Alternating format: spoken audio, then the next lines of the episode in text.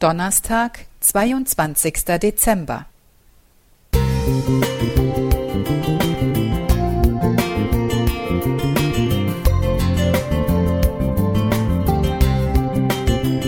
Ein kleiner Lichtblick für den Tag.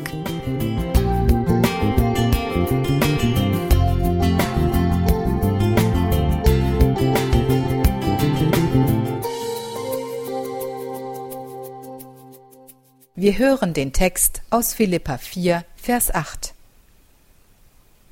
Weiter, Brüder und Schwestern, was wahrhaftig ist, was ehrbar, was gerecht, was rein, was liebenswert, was einen guten Ruf hat, sei es eine Tugend, sei es ein Lob, darauf seid bedacht.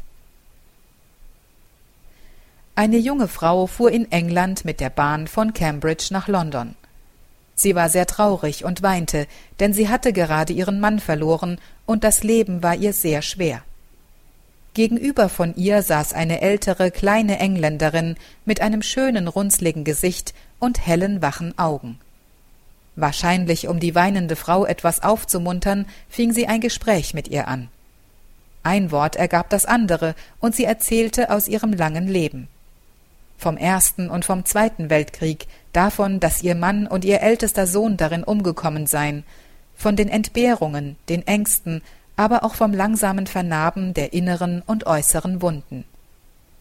Von ihr stammt die einfache Weisheit Count your blessings, zähle deine Segnungen auf oder zähl das Gute auf.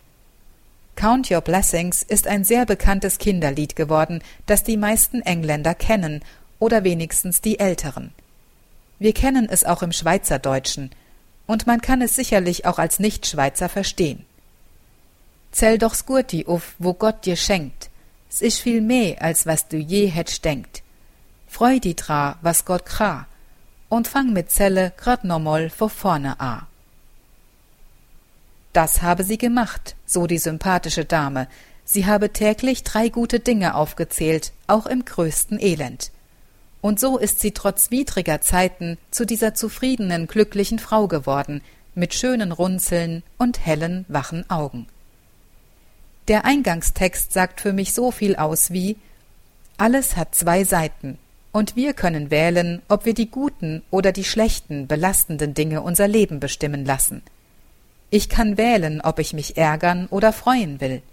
Ich habe es in meiner Hand, und weiß sicher, wenn ich täglich drei Dinge aufzähle, die schön und gut waren, dann tue ich mir persönlich damit den größten Dienst. Und wenn ich diese Dinge mit anderen teile und davon erzähle, wofür ich im Leben dankbar bin, dann verbreite ich eine positive Stimmung. Das tut dann nicht nur mir gut, sondern auch dem anderen.